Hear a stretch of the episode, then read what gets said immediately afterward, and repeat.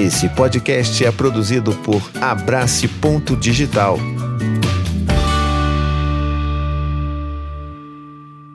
Minha gente linda, minha gente querida, antes da gente ir lá pro episódio, eu quero fazer um pedido. Eu vou estar tá pedindo isso todos os episódios a partir de agora, que é muito importante. O Spotify agora liberou uma nova funcionalidade de você dar cinco estrelas pro seu podcast favorito. Então, poxa, vai lá. Enquanto você tá ouvindo isso aqui, já abre ali ó, o Spotify, vai lá e plim, entendeu? Só taca ali os cinco. É, é, é tail, é rapidinho. Você vai lá, cinco estrelas, acabou, não precisa escrever nada. Só vai lá, tá, acabou. É lindo, maravilhoso. E aí você ajuda a gente a divulgar o nosso podcast para mais pessoas por aí, beleza? Toca pro episódio aí.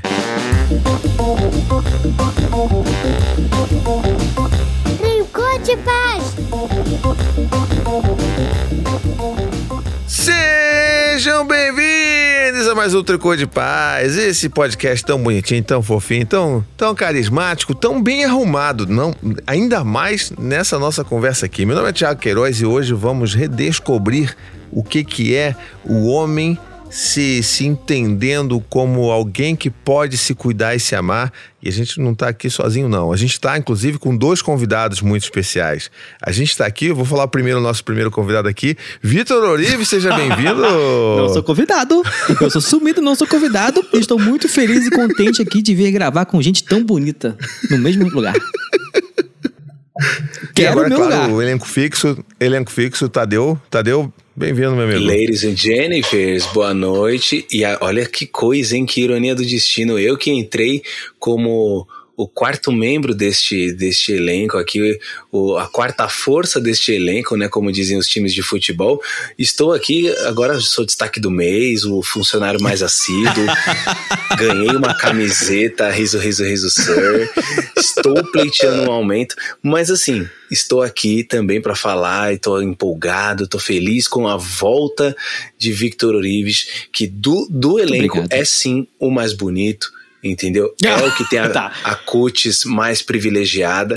Então, já que a gente vai falar de beleza, temos que enaltecer a beleza deste jovem grisalho Richard Gere, que está pintando aí pelas ruas do Rio de Janeiro. Ai, Todos caralho. aqui, eu inclusive, quero ser uma linda mulher do Vitor Orives, então fica aí essa. Só pra. O objetivo é fazer ele derreter de vergonha, de vergonha até o final da, da, gravação, né, Tadeu? Meu objetivo é ele, é ele levantar no meio da gravação e colocar um moletom, porque eu não tô aguentando esses ombros, esse bíceps, esse trapézio, entendeu? Vou embora. Aí daqui a pouco fica um mês sem gravar, não sabe por quê. é por causa do bullying. Mas a gente não tá aqui sozinho, a gente chamou uma pessoa da mais extrema garbo e elegância que tá aqui com a gente, um cara que entende do assunto, um cara incrível, ouvinte supimpa, devo dizer, inclusive aqui. Emanuel Reis, seja muito bem-vindo para nossa conversa aqui, meu querido. Olá, olá, olá todo mundo, os pais que ouvem esse podcast, tudo bem? Muito obrigado pelo convite. É, me sinto honrado de estar aqui. Confesso que estou estranhando um pouquinho porque eu não tinha visto o Vitor Orives ainda ao vivo. é, Ficou decepcionado, é, obviamente. Não, jamais. É, você quer melhor? É, já entrega logo. Uma não. leve concordada. Ele deu uma leve concordada. Preciso confessar que de todos nós aqui, não é o que tem o corte de cabelo mais bonito ainda. Mas aí, a gente pode mudar realidade. isso, Vitor. E o convite já foi dado antes, hein, gente? Já é, pode avisar, só pra avisar a galera de fora. Sim. E já foi aceito, inclusive, antes da gravação. é, claro, você, pô, você é o cara que aceita, vai, vai lá e vai fazer. Eu quero ver você, inclusive, entrando, tirando a poeira do login do Instagram do Tricô e mostrando você fazendo essa transformação, né? Porque só o Tadeu que cuida daquele negócio, entrega as moscas lá. E aí eu quero ver o criando conteúdo, Vitor. Nunca fez isso em, em seis anos de podcast, mas vai criar conteúdo dessa vez. E para você que está ouvindo o nosso podcast e ficou curioso pelos cortes de cabelo de Emanuel, se você virar apoiador supimpa no apoia.se barra tricô de paz, contribuindo ali mensalmente com pelo menos ali... 15 reais? 15 não, é 45, porque a gente já coloca mais 30 ali para Opa, então o repasse do, do Emanuel, porque a gente é o que? Empreendedor. entendeu? Então já faz um, bom bem bolado, você já ganha um corte mais um apoiador supimpa e todas as vantagens de ser um apoiador supimpa deste podcast maravilhoso. Olha só, gente. Boa, maravilhoso. A gente vai então hoje conversar sobre autocuidado, sobre a gente se cuidar, a gente se ver enquanto alguém bonito, se amar, né? Isso. Porque eu acho que essa conversa tá além dessa autoestima do homem que se acha sempre muito fodão. A gente vai falar sobre coisas mais profundas e o Emanuel é um dos caras que eu acho que tem muito a contribuir nesse assunto com a gente aqui hoje. É, inclusive, eu queria dar um oi. Nosso chat aqui dos apoiadores Supipa tá bombando aqui. O pessoal que tá acompanhando a gente ao vivo: Soraya, Enzo, Evelyn, o Léo, a Elizabeth. O Enzo já falei, não vou falar de novo. A Camila também. Então, um beijo para todos vocês. E, inclusive, temos um pedido muito importante. O Léo é cego, ele é um apoiador nosso. Então ele tá aqui no chat falando: por favor, descreve aí vocês, faça uma, uma, né, uma autodescrição, mas ele não quer uma autodescrição. Ele quer o Tadeu descrevendo o Vitor com detalhes Ah, muito bom. e disse assim: Eu sou cego e curioso, kkk. Então, descreva aí. Acho que ele não quer saber mais de ninguém, só quer que você descreva o Vitor mesmo, foda-se o resto. Então, De tanto que eu falei, né? É porque eu falei do corte do Vitor. é. o Vitor descreve o Queiroz, que- Queiroz escreve Tadeu, o Emanuel se, se autodescreve, vamos botar assim. Então, pronto, vamos começar essa brincadeira assim. Quem vai Tadeu, então? Eu. brilha. Brilha. Victor Orives, um rapaz, um homem branco, de óculos quadrado, estilo é, Superman de folga, sabe? Tem o seu cabelo raspado nas laterais. Não vou dizer que bem ou que mal, quem julga é o Emanuel, né? Que manja de- dos cortes. Mas cabelo grisalho nas laterais. E em cima, um cabelo preto liso jogado, jogadinho de lado, assim, tipo o Senhor Cuidadosamente Fantástico. jogado ao lado. Isso, Senhor né, Fantástico. com- com- No, no, no- quando ele tá na caixa ali, sabe? 15 dias ali no- de atestado, ele tá com esse penteado assim pro lado, tá? Uma barbicha safadinha do Robert Downey Jr. Então eu tô misturando praticamente todos os heróis da Marvel de si. Ele é o nosso companhia. ultimato. Ele é o nosso ultimato, ele é a nossa luva do poder, não sei nem como é que chama. Mas Victor Reeves é isso.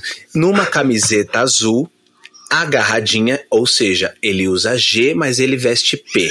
Então, Mentira! Tem ali- Esse aqui é pijama, tá folgado? tem ali um- uma camiseta bem justinha para dar aquela ênfase no- no- nos músculos bem definidos em sua academia. Este é Victor Orives. Muito bem. Gostei da descrição. Espero que tenha sido a contento o nível de detalhes. Agora é vez do Vitor, então, devolver. Quer dizer, não vai devolver porque ele vai me descrever. Então, boa sorte fazendo isso aí. Ah, eu não sei descrever, mas vamos, vamos pensar. Eu vou descrever. Vamos pensar, cara. Ó, o Queiroz, ele é um quase quarentão de cabelo de Quase 40 grisalho. anos. Ele me tirou. Eu acabei de fazer 40 anos, mas tudo bem. Isso é bom. Vou- Agradeço aí. Não é bom? É. Cabelos grisalhos, lisos, levemente ondulados. Tem óculos redondos. Tem a barba levemente. Tinha que ser uma barba completa, né? Uma barba completa com bigode completo. Bra- Não tem é, essa capacidade. Mixado em. estresse? Tipo, São quatro filhos. Estilo vamos- vamos lá. zebra. É, branco, preto, branco, preto, branco, preto. é. Ele. Acho que. Posso dizer. Quando você abraça ele, você se sente muito confortável. Eu não entendi o que que você, onde que você tá querendo chegar. É muito lá, caloroso. continua. é muito caloroso. Eu tô falando sentimentos. Sentimentos. Ah, então tá bom. Sentimentos que emanam. Sentimentos. E é esse Queiroz. Homem branco. Tudo bem?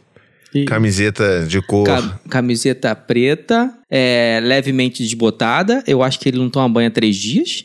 É, é possível, sempre É possível. possível. Com quatro filhos. É isso aí. Muito bem. Vou descrever Tadeu, então. Tadeu França. Peraí, deixa eu colocar minha foto do, do ensaio da Riachuelo, que eu tô bonitinho. Porque me descrever hoje no puro creme do milho verde, só por Deus, mas vai lá. Não, eu vou descrever como tá hoje. Depois você faz a descrição lá do seu do sua foto de ensaio. Eu quero aqui paternidade real. Tá. Paternidade real. Tadeu França, um homem muito bem diagramado, proporções ali áureas do, né, aquela coisa da lei do, do como é que é aquele negócio do Fibo, sequência de Fibonacci ali na cara dele, deu um, dá aquela curvinha assim, dá certinho em cada quadramento da, da face dele. É um homem preto com um black dos bonitos de respeito, óculos de aro preto, uma barba na régua, que poderia me ensinar muito bem a fazer, porque a dele tá bonitinha. Não tem um sinal de fio branco, pelo menos não de onde eu estou vendo aqui. Ou seja, falta-lhe filhos para conceder esses grisalhos. São apenas É, dois. está vestindo. É um cara que tá aí é, usando uma camiseta verde mais, mais clara, vamos dizer assim, um tom mais vibrante, com um fundo branco atrás, eu imagino. Camiseta de marca que eu não vou pronunciar o nome.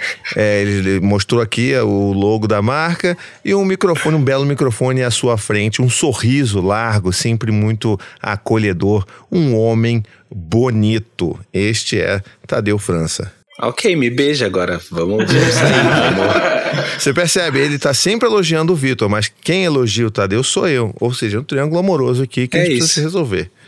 Agora é você, Manuel. Vai lá, entra aí na sim, brincadeira. nessa. É, se autodescrever é, é meio complexo, né? Mas vamos lá.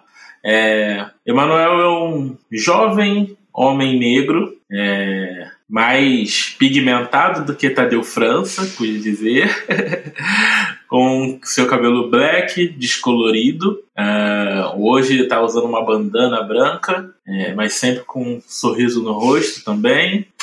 E tem uma barba por fazer que nunca foi feita por conta de, de tempo dedicado aos filhos, mas se sente muito bonito assim. Inclusive, eu, é, no Dia dos Pais, é, encontrei um fio branco na minha barba. E eu tenho Olha 28, hein? Olha aí. Não tem uma história que se você arranca, nasce dois? Sempre É. falavam isso. Então, É isso, eu deixei cuidado, aí. não arranca não. deixar aí, vou continuar. Deixa. Maravilha. Então, eu espero ter, ter atendido aí a, a, a curiosidade do Léo e de todos os nossos ouvintes que também é, só estão nos ouvindo, né? E, e falar então que a gente está aqui com o Emanuel, é, que ele é pai, além disso, né, de tudo isso, de ser esse cara lindo aí, bem diagramado também, se ele é pai de dois, né? Do Igor Manuel, que tem quatro meses, não sei se já virou, se tá com cinco, mas eu imagino que tá, tá com quatro ainda, né? Quatro. Isso. E da, da, da estrela, É. Glória, a menina linda, encantadora, de quatro anos, que eu já tive o prazer de conhecer os dois filhos dele, de conhecer a família, a família linda também. Então, agora, conta um pouco pra gente o que, que você faz da vida, um pouco da tua história, pra Sim. gente partir daqui pra frente. Vamos lá. Maravilha. Então, o Emanuel é, é empresário do ramo da beleza, digamos assim. Eu sou cabeleireiro, né, por formação, mas a gente empreende várias áreas desse ramo. Hoje eu tenho um salão de beleza na Tijuca. E aí eu comecei falando sobre mim, né, sobre a minha história pelo trabalho, porque a história muito, muito começou por conta do trabalho, né? Eu comecei a trabalhar com cabelos com 14 anos de idade. Foi a primeira vez que eu fiz um cabelo e uma amiga me deu um dinheiro por isso. Que ela tava insistindo muito pra fazer o cabelo dela, eu já fazia o meu, de outras amigas. E ela tava insistindo muito pra fazer o dela, eu falei que eu não queria. Ela falou, ah, então eu te dou 50 reais. Aí 50 Opa. reais há 14 anos atrás, eu falei, opa, vou ficar rico então? Dá aqui. e aí Com 14 anos, começou- então? Oxe. E aí começou é, a carreira de cabeleireiro, né? E com isso eu fiz cursos, é, estudei bastante.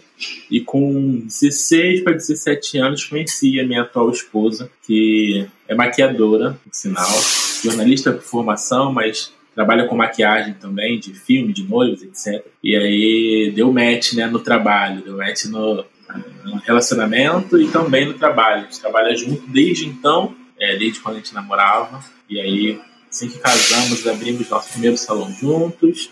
E aí, esse primeiro salão já trabalhar junto o tempo todo, né? A gente namora também, né? então, veio daí a Glorinha, que é a nossa filha mais velha, que fez quatro anos, agora em março.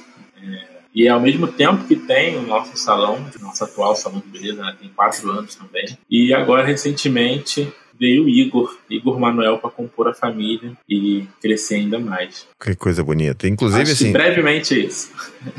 Inclusive, assim, fica, fica a dica pra você aí que mora no Rio, é ouvinte, vai lá, conhece lá o Salão de Beleza Glória, Sim, que fica na Tijuca, no Rio de Janeiro.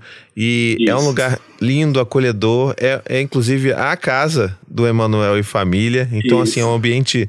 Um dos ambientes mais acolhedores que eu já fui com os meus filhos. E olha que eu só levo meus filhos Ah, é que- é que toca o terror, né? Então, assim, eu fui lá, tive né, o privilégio de conhecer, aí fizemos uma bagunça lá, então a Maia virou a melhor amiga da Glória naquele dia. Sim. Então, assim, Eu vi esses stories e eu fiquei apaixonado. é muito. A é semana muito ela veio. A semana a Glorinha perguntou por ela.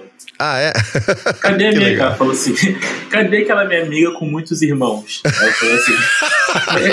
Ah, a referência. assim, Cadê aquela excursão de escola que veio aquele dia? É, fala assim, pai, lembra aquele dia que o senhor fechou, fechou o salão para um evento grande com muita gente? De uma família. Era, tá- ele tava falando desse dia. Inclusive, olha só, aqui no chat dos apoiadores tá aqui a Evelyn falando aqui, ó, o Manuel arrasa muito, só corto com ele há anos, olha aí, então o cara, cara, cara é bom, o cara é bom.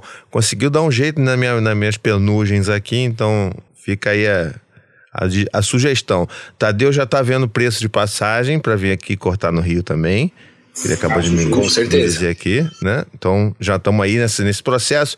Mas eu queria antes é, trazer uma trazer uma pergunta para todos nós aqui, eu acho, começando pelo Emanuel, né, que é de onde vem esse de como que começa esse processo de, de aceitação e, e dessa vontade de ter um cuidado e de encontrar essa beleza masculina?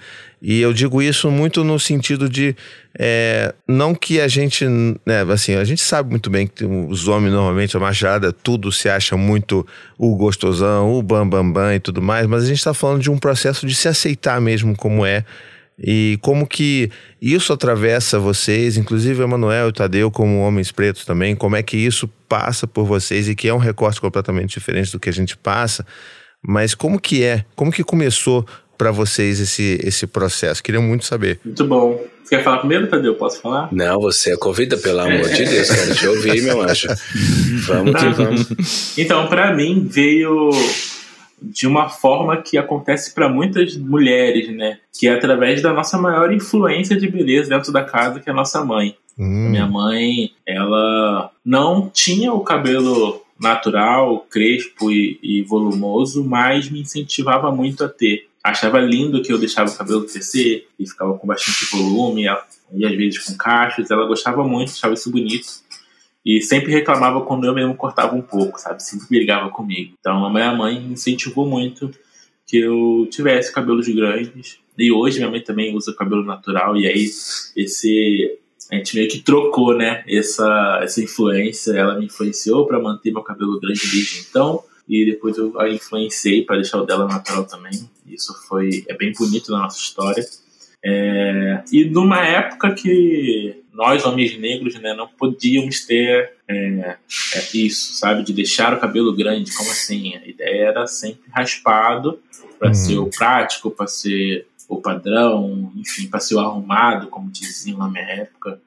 Então, não existia um menino de 9, 10 anos ter um cabelo volumoso e grande, sabe? E muito menos se achar bonito com isso. Então, muito veio dessa influência da minha mãe. E você, Tadeu? RT, aquele. Retweet. Retweet. Não, o meu caso foi um pouco diferente. Eu sou. É, eu sou filho de um, de um relacionamento interracial. Minha mãe é branca, meu pai é preto.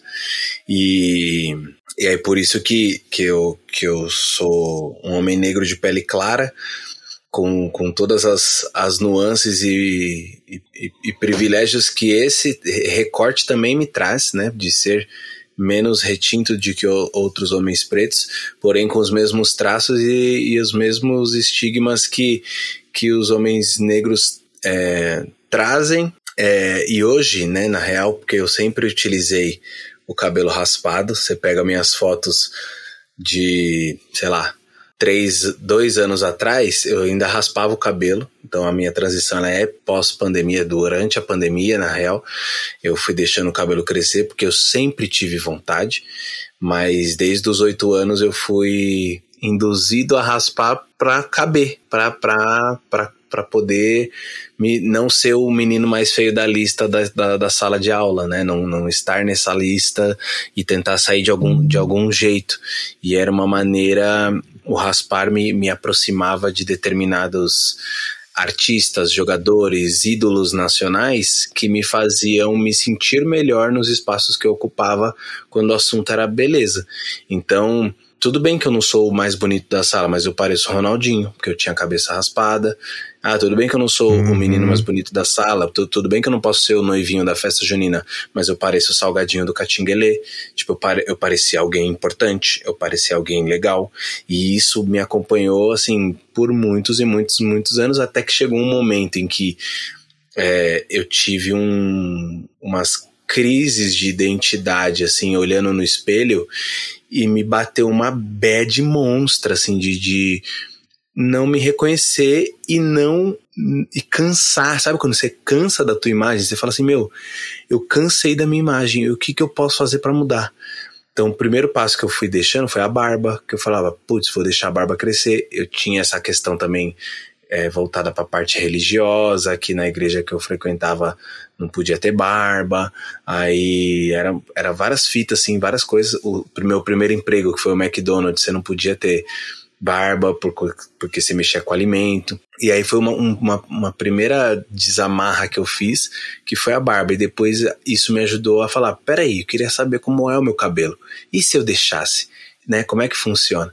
E foi a melhor coisa que eu fiz na minha vida nos últimos anos, assim, é, porque foi como se eu tivesse aberto esse Tadeu que tá falando com vocês hoje, que morou dentro do outro por cerca de 24 anos, que foi da primeira vez que eu raspei até a última vez que eu raspei. Né? Então eu, eu iniciei a transição capilar com, com 32 anos, hoje eu tenho 34 e me sinto assim, um nojo de beleza. Eu sou maravilhoso. eu sou imparável. Eu sou implacável. Nossa, cara, mexeu muito com a minha autoestima. É claro que junto com essa minha decisão de deixar o cabelo veio muitas outras coisas junto. A quantidade de episódios de racismo que que eu não sofria pela passabilidade de ser negro de pele clara e não ter cabelo, com com, com o cabelo denunciando, tipo, ó, temos aqui sim um homem negro, você não tem como esconder, é, triplicou, sabe? Quantidade de comentários, olhares, marcações cerradas nos lugares onde a gente, onde a gente frequenta. Eu sabia disso, foi uma decisão consciente, porque eu já estava com uma, um letramento racial diferente aí para saber reagir, para saber me, me, me colocar, me portar quando necessário. Então foi isso. Olha só que coisa, né? Enquanto você estava falando, inclusive, eu fui no teu Instagram.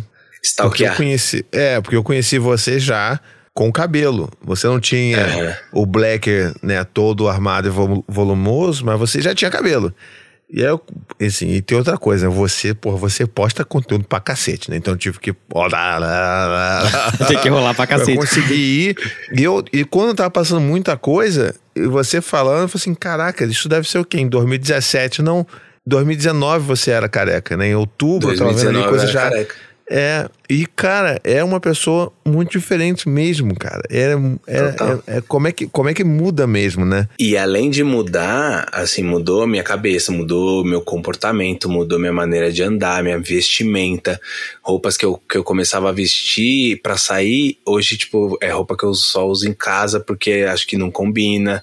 Tipo, sabe, tem, tem um monte de, de, de, de questões, assim, mas eu fiz, eu faço questão de deixar essas fotos e o processo, porque eu acho que isso encoraja outros meninos negros que passam pela mesma coisa, sabe? Que às vezes têm curiosidade, mas não se aceitam, não aceitam seus traços, não vê os traços como beleza, e principalmente porque veio isso muito com a paternidade.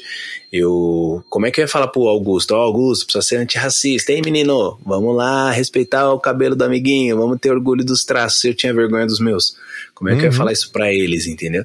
Então, foi uma decisão muito, muito, muito acertada assim da minha parte que, que fez toda a diferença na minha vida e, e eu deixo para que as pessoas vejam mesmo. O que me incomoda é quando a pessoa vai vê a, a foto de antes, aí mete o comentário de nossa, mas eu preferia assim. Aí isso, cara, isso para mim é tipo mexe muito, porque beleza. Uhum tá tudo bem você preferir é, de outras maneiras e você ter uma percepção de que de tal jeito era, era mais ficava mais bonito é, pro seu gosto, para sua, enfim, mas gosto é uma construção social também, né? Então, eu, eu, já, eu já, já consigo farejar quando a pessoa mete uma assim, ai, assim era melhor, que não sei o quê. Ou quando tem vezes que, por exemplo, hoje ele tá, hoje eu só, tipo, lavei, molhei e ele ficou, ele existe aqui, tá ligado? Mas tem dia que eu armo ele no garfo. Então quando eu armo ele no garfo, ele fica muito maior, muito Uhum. mais aberto, tá ligado? Aí tem os comentários, ah, eu prefiro cacheadinho. Ah, eu prefiro. Tem ambiente que eu não vou com ele armado. Tem ambiente que eu meto um, uma, um, um calhamaço de creme aqui, ó. Que ele dá o fator encolhimento. Essa é a vers- versatilidade do cabelo crespo, né? Uhum. E aí ele mete o fator encolhimento que ele, ele é um pouquinho mais aceito para determinados lugares que eu vou. Entendeu? E aí eu quero evitar também aquela coisa de ai, posso tocar, ai, posso olhar, tá, tá. Então tudo isso mexe com a nossa autoestima. Mas quando a pessoa vê a foto antiga e olha pra mim novo com aquele olhar de tipo, meu Deus, o que você fez com você? Isso, isso Pô, toca isso fundo. é Isso escroto demais, né, cara? Assim, é escrotíssimo. Porra, é que isso, escrotíssimo. né, cara? Entendeu? sabe, é assim, escrotíssimo. não cabe, obviamente, a mim nem a ninguém dizer o que, que, que, que é melhor, o que, que é pior, né? Mas eu vou te Uhum. dizer, é inegável olhar para essa foto de antes e olhar para você agora e ver como você parece muito mais feliz e muito mais, é, sabe, se amando e, e se curtindo. Eu acho que dava para ver ali nas fotos, você é até um pouco mais né, não, não tão sorrisão, ali fazia as brincadeiras e tal. Tinha um, tem inclusive um Rios aqui que eu vi de você dançando enquanto careca, o cara arrasa. Eu tava aqui, nem sabia sou- dessa tua habilidade. Me- Então- Menino, Ah. você nunca me viu na pista. Nunca Eu te vi, ué. é lou- Nunca nem te louco. abracei, cara. Imagina, olha isso É que verdade. doideira. Então, pô, É verdade, que doideira. mas é, dá para é, é visível e assim, que bom que você tá nesse processo, cara. Que bom mesmo. Fico muito feliz e que esse episódio, inclusive, ajude essas pessoas que têm esses pensamentos escrotos a não né, propagarem mais isso. Pode puxar esse gancho aí? Vai lá. Poxa. É, acho que estão falando dessa, dessa descoberta do Tadeu, né? Com, quando deixou o cabelo crescer e Uhum. se viu mais belo, se viu com uma identidade. E eu atendo muitos homens aqui no estúdio até que deixam, começam a deixar o cabelo crescer e se descobrem de uma forma diferente, sabe? É, até homens negros não muito retintos, né, pigmentados, que usavam o cabelo raspado a vida inteira e claro, é, né, a sociedade acaba mostrando para eles que eles são homens negros, né? Mas eles se descobrem negros depois que deixam o cabelo crescer, sabe? E essa relação, vendo assim, é, é muito bonita. É como se fosse uma que a gente chama de transição capilar, né? Para quem tira a química e deixa o cabelo natural, é assim pro homem que deixa de raspar e deixa o cabelo crescer, sabe? É no mesmo na mesma intensidade. Isso é muito bonito de se ver. Parabéns, Tadeu, e força. Valeu, Precisão de ajuda, você tem um cabeleireiro. Olha, aí. caraca, olha a pressão, mano. Pô, que isso. né? E, e tem uma, uma parada que foi assim: é, quando eu comecei, é, eu lembro exatamente isso, me arrepia, porque a primeira vez que eu pisei no salão, o salão que eu frequento aqui, é, não quero falar de concorrência, tá? A gente tá falando interestadual, viu, mano? Não, Mas. vontade. é, Isso, inclusive, me lembra os memes, depois eu vou, eu vou contar essa história, mas vai lá, segue. Mas, mas eu lembro a primeira vez, porque eu, eu, eu fui deixando crescer, fui deixando. Aí ele começou a crescer sem formato. Ele ficou tipo um cogumelo aqui, aí ele muito atrás. Aí eu tenho umas entradas do, do Vegeta, do Dragon Ball Z aqui assim, ó. e aí eu falei, meu, eu preciso arrumar de algum jeito, eu preciso ir no salão. Cara, eu, eu, eu lembro que o salão parou quando eu entrei, com aquele cabelo todo, tipo, irregular. E eu falei assim, ó, pro barbeiro. Falei, cara, vi aqui a recomendação do salão, cheguei, era um salão, mano, salão black, todo mundo black, tocando Lauren Hill, e eu falei, mano, caralho, tipo, mano, a, a- as paredes tudo grafitada, Nelson Mandela, Martin Luther King nas paredes, uns discos, falei, meu, esse, esse é o lugar. Aí, já rolando al- altos papos de salão, assim, eu entrei, Aí ele falou, ô, beleza, tá, você senta aí. Eu falei, ó, cara, faz 24 anos que eu não sento num, num- que eu não entro num salão de cabeleireiro. Essa é a primeira vez que eu tô entrando de novo pra cortar o cabelo, porque eu era careca a vida inteira e deixei agora e tá assim. O salão fez assim, ó, tipo as cabeças. Conta essa história, mano. Tipo, aí, aí, aí virou meu dia, tá ligado? Aí o Pô, cara, mano, foi, mexeu, deu um tapa. Cara, eu saí daquele, mano, juro. Em estado de olha que louco, que, que, que louco que é, como a gente precisa valorizar o trabalho das pessoas, que louco que é, é como mexe internamente internamente. Eu tava assim, com N problemas, tipo, na vida, coisas para pensar, resolver, falta de grana, um monte de coisa rolando junto. Mas aquele dia eu saí, tipo assim, ó. Tá, beleza, galera. Tá, que, que, que, que foi? Que, que, que é? O que, que é? Eu saí assim, tipo. Eu saí um nojo. Eu saí. Mano, eu saí invencível. Essa era a palavra, invencível. Incrível, cara, nada, nada me derrubava. E foi muito legal. Vou lá até hoje e tal. E assim, fui crescendo na internet, fui falando sobre isso, fui, fiz até um, um destaque no meu, no meu Instagram que era um fio por vez para as pessoas acompanharem. Tipo, agora são tantos dias de cabelo é, deixando o cabelo crescer e tal. Fui fazendo um acompanhamento do, do, do, do quanto o pente fincava, porque para mim era, tipo, muito importante o pente parar, sabe? Assim, era, olha, olha que louco. E, e hoje, cara, assim, pô, eu pego os meus filhos me olhando, arrumar o cabelo, eles ficam me olhando com cara de, tipo, o que que ele tá fazendo, mas com um olhar de admiração. Isso pra Uhum. mim já valeu todo o tempo, todo o trabalho que dá, deixar crescer, porque é trabalhoso, dá trabalho cuidar, mas é um trabalho, assim, extremamente gratificante que eu, que eu, que eu tenho na minha vida, porque eu sei que meus filhos estão sendo educados pelo exemplo a amar os próprios traços. Então, isso pra mim é, tipo, fundamental. Cara, que, que, que foda, que relato foda, cara. Que importante você estar aqui falando isso pra gente. Porque é isso, eu como homem branco nunca, nunca tive né, é- esse processo tão intenso de transformação. E ver isso e poder ajudar a propagar essa mensagem também para tantos outros homens que podem estar passando por isso, porque é real, cara. Eu, se eu faço uma, um exercício é, de lembrar de todos os meus amigos que são negros, sejam de pele clara ou de pele mais, né, pele retinta, é, a grande maioria deles tinha um cabelo raspado também, né? Ou ainda tem, né? Então, é, é- cara, é incrível, que bom que é isso. E eu até lembrei, tava falando um negócio do meme, é, teve um negócio no Twitter que tava rolando muito assim, que era um cara pedindo pra ir cortar o cabelo no, no- no barbeiro que sempre cortava, é o maluco, não, cortar aqui não. Eu tô sabendo que tu foi cortar lá no outro lugar, lá, não sei o quê. E ele, tipo, vai lá então no outro cara lá. tipo a Gabi, a Gabi morre- postou, não foi? É, Não é. foi a Gabi? O bagulho morrinha, mano. Eu falei assim, que isso? Então, Tadeu, se você for, conversa lá primeiro. Não vamos criar inimizades aí no meio, não, pelo amor de Deus. Clebão tá ligado que é, é nós. Tamo junto, Clebão. Muito bom. Muito bom. Isso, só para completar também sobre essa história né, do homem preto com seu cabelo grande, é, de fato vira um, um manto pra gente, né? Não sei se o Tadeu também já teve essas relações, mas eu me lembrando aqui de até trabalhos que eu perdi por não querer cortar o cabelo, sabe? É, Olha. até foi até uma desculpa pra eu não me alistar no exército, né? Me apresentei lá, Mentira. mas na hora lá do, do vamos ver, agora ou não, falei, ó, não posso cortar o cabelo por motivos religiosos. Ah, tá. E, e nem era. Estratégia, não, É, estratégia, nem era estratégia. verdade, mas eu falei, não posso cortar cabelo por motivos religiosos, tenho um problema no joelho. Aí o pai falou, ah, tá bom, pode sobrar, você não tá precisando, tá precisando de gente, não, pode sobrar. Eu, ótimo.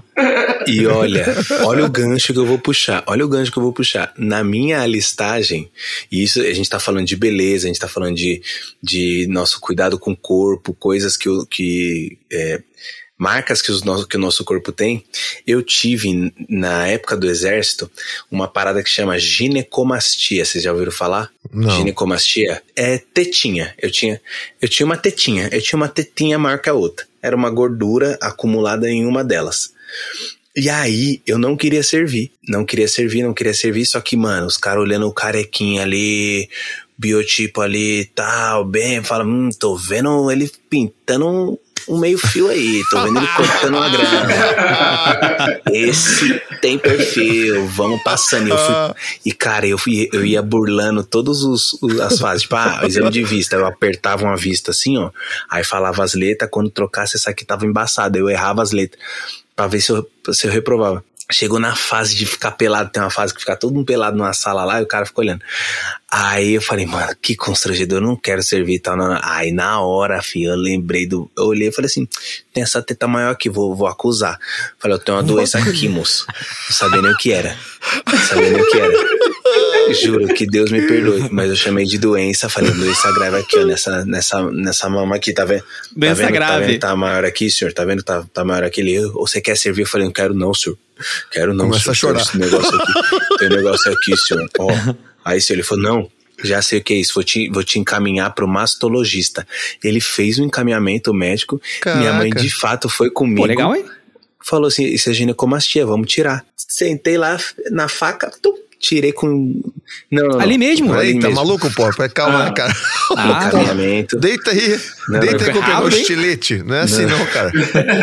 encaminhamento, fui no mastologista, o cara falou, é ginecomastia, precisa tirar, tal, vamos fazer a cirurgia, marcou, pá, um cortezinho aqui, tem até hoje a marca aqui da, da, da- do cortezinho assim, ó, pá, tirei, agora tá suave, e para não servir o exército, mas olha que coisa, tipo, eu peguei uma, para fugir de um, de, um, de um constrangimento ou de uma situação ou de um- uma coisa, eu peguei o- o que eu, o que eu julgava como falha no meu, no meu corpo, né, pra, pra jogar ao meu favor. Tipo, Uhum. é, é, é muito louco isso, né? Então, assim, não, não só questão de cabelo, questão de, da, da face, da pele, da cor, né? Eu acho que, que é, nós homens, a gente é muito afastado desse quesito. A gente é criado para ser muito desleixado, né? Tipo, muito descuidado Exatamente. quanto a isso.